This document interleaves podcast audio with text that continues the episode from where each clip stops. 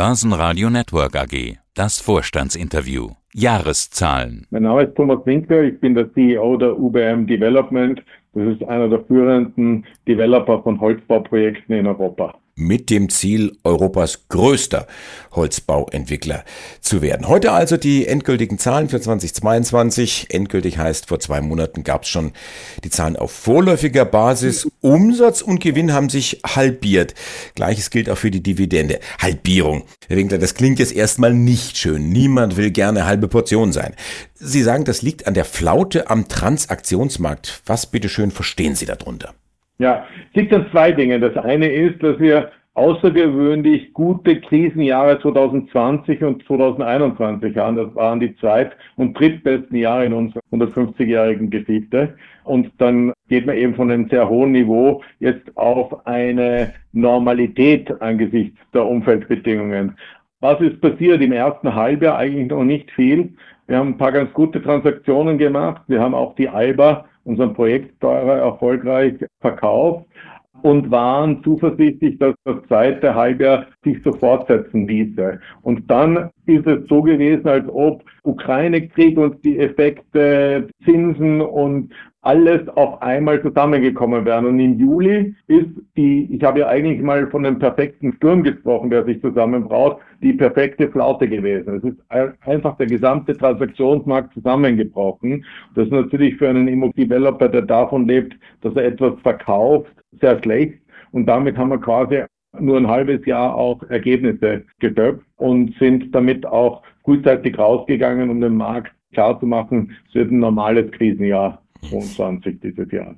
Ja, es ist schon interessante Wortwahl, die Sie da haben. Also es gab außergewöhnlich gute Krisenjahre, jetzt ein normales Krisenjahr, aus dem perfekten Sturm die perfekte Flaute. Also interessant. Ich will mal so fragen. Holzbauweise, das klingt für mich so wie Luxus. Das leistet man sich vielleicht nur, wenn alles ganz rund läuft. Und vielleicht kommt das dann auch als erstes unter die Räder, wenn Bauen teurer wird. Ist dieser, ist dieser Schluss zulässig? Klingt im, im ersten Moment vielleicht plausibel, aber genau das Gegenteil ist der Fall. Ich gebe Ihnen ein Beispiel. Wir haben jetzt im ersten Quartal die größte Vermietungsleistung in Frankfurt erzielt mit 10.000 Quadratmeter. Es gibt keine größere, indem wir den Timber Pioneer, das erste Holzhybrid-Bürohaus Frankfurts, zu zwei Drittel an die Universal Investment vermietet haben. Und das, obwohl eine Million Quadratmeter in Frankfurt leer steht. Das zeigt dann, dass diese Holzbauweise eine gewisse Attraktivität bietet. Und Sie dürfen da jetzt nicht an einen Luxus-Salé irgendwo in einem Skigebiet denken, sondern es ist eine standardisierte, modularisierte Bauweise, bei der ein Teil der Baustelle in die Fabrik verlagert wird. Und wir glauben, dass dem die Zukunft gehört, weil durch diese fabriksmäßige Fertigung natürlich Kosteneinsparungen in weiterer Folge zu erzielen sind. Ein weiterer Grund für die, für die Zahlen, also für das normale Krisenjahr, wie Sie es genannt haben, Verzögerung bei den Genehmigungen. Wer macht denn sowas? Ja, ist natürlich auch dem geschuldet, dass dann ins Getriebe insgesamt gekommen ist.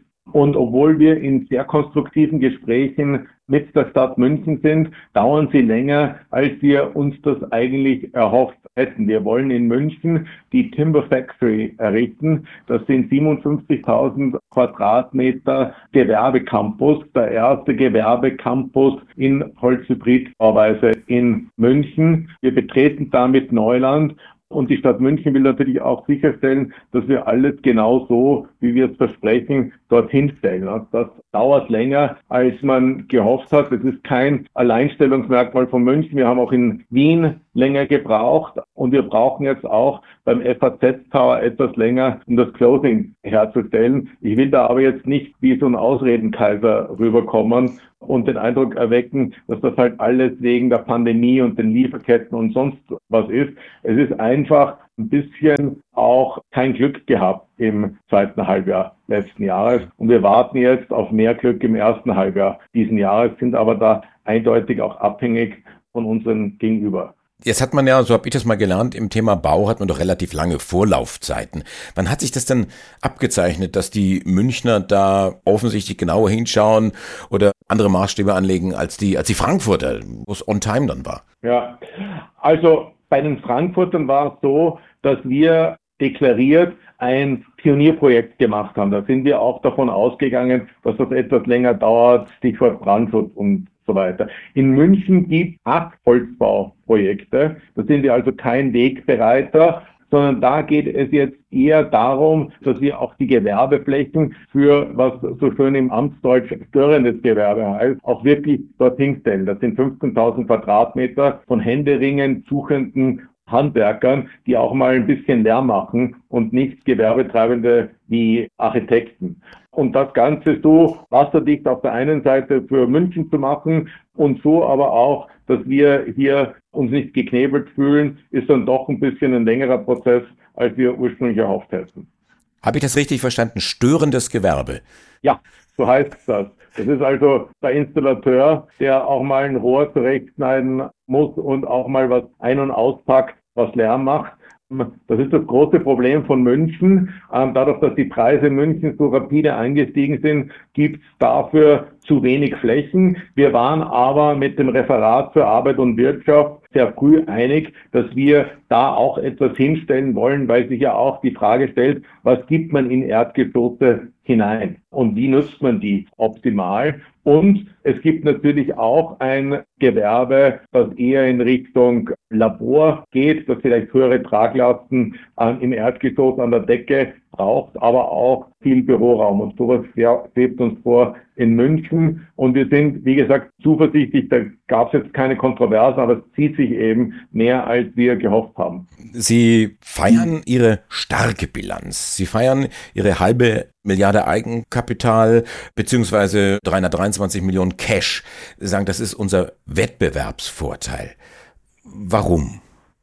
Ja, weil viele andere eben nicht haben. Wir haben, das muss man auch einräumen, schon nach der Pandemie mit einer erheblichen Schieflage der Immobilienbranche, insbesondere der Developer, gerechnet. Die hat nicht stattgefunden, weil die Zinsen unten geblieben sind. Jetzt schaut die Situation anders aus und um noch eine dramatische Formulierung hinzuzufügen, wir glauben, dass 2023 das Jahr der Wahrheit sein wird, weil es eine Reihe von Projekten gibt, die refinanziert werden müssen und für die man auch mehr Eigenkapital einschließen muss.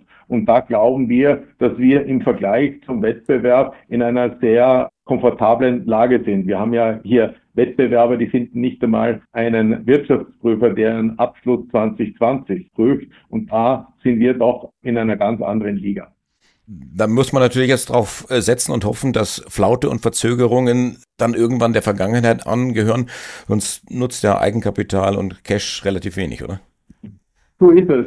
Aber man darf auch nicht vergessen, wir produzieren ja keine Einspritzdüsen für Dieselmotoren, sondern etwas, was die Menschheit braucht. Wir haben 700.000 Wohnungen zu wenig in Deutschland und es gibt auch keinen neuen Büroraum, der den Nachhaltigkeitskriterien äh, der EU-Taxonomie genügen würde. Und so führen wir auch äh, den Vermietungserfolg beim Timber Pioneer ähm, auf diese neue Richtung, die wir eingeschlagen haben, zurück und sind ziemlich zuversichtlich, dass im zweiten Halbjahr diesen Jahres, und wir sind jetzt nicht für unseren Optimismus bekannt, eine Angebotslücke sich auftut, die so stark ist, dass die ersten Investoren beschließen, dass jetzt das Preisniveau erreicht ist, dem es Sinn macht, wieder einzusteigen in den Markt. Mir ist aufgefallen, dass Sie die hohe Cash-Position sehr stark betonen.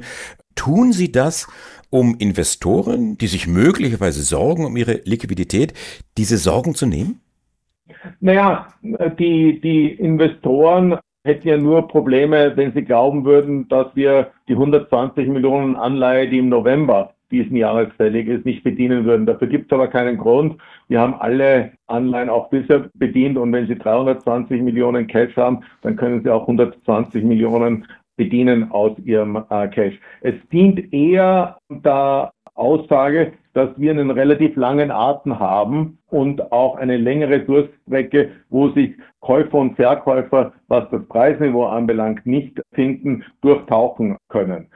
Ein Stück weit ist dann natürlich immer auch die Intention, den Leuten zu sagen, passt mal auf, schaut sich unsere Zahlen an und werft uns nicht in einen Topf mit vielen anderen unserer Branche, die, verzeihen Sie mir meine saloppe Ausdrucksweise, aus dem letzten Loch pfeifen. Aber die Marktkapitalisierung von jetzt 210, als Sie den Bericht geschrieben haben, war es sogar noch niedriger gewesen. 210 Millionen Euro steht doch eigentlich in keinem Verhältnis zu der Cash-Position. Ja, die Cash-Position ist vielleicht nicht so aussagekräftig, aber da würde ich jetzt auf die Eigenkapitalposition verweisen. Wir haben 500 Millionen Eigenkapital. Ja. Davon sind 150 Millionen Hybridkapital. Das müssen Sie vielleicht anders betrachten. Ziehen Sie das ab, dann sind Sie bei 350 Millionen Eigenkapital und die Marktkapitalisierung ist 200 Millionen Eigenkapital. Also der Markt sagt uns gerade mit dem Kurs, wir hätten hier Abtreibungsbedarf von 150 Millionen und das ist doch ganz erstaunlich, wenn man weiß, dass wir nur unter Anführungszeichen ein Bestandsportfolio von 500 Millionen haben und der Abschreibungsbedarf dann doch ziemlich hoch angesetzt ist. Aber da wird man in Geiselhaft sicherlich auch ein Stück weit für die gesamte Branche. Ist das jetzt auch der Grund, warum Sie Dividende ausschütten? Sie haben ja gesagt, Konkurrenten pfeifen da teilweise auf dem letzten Loch.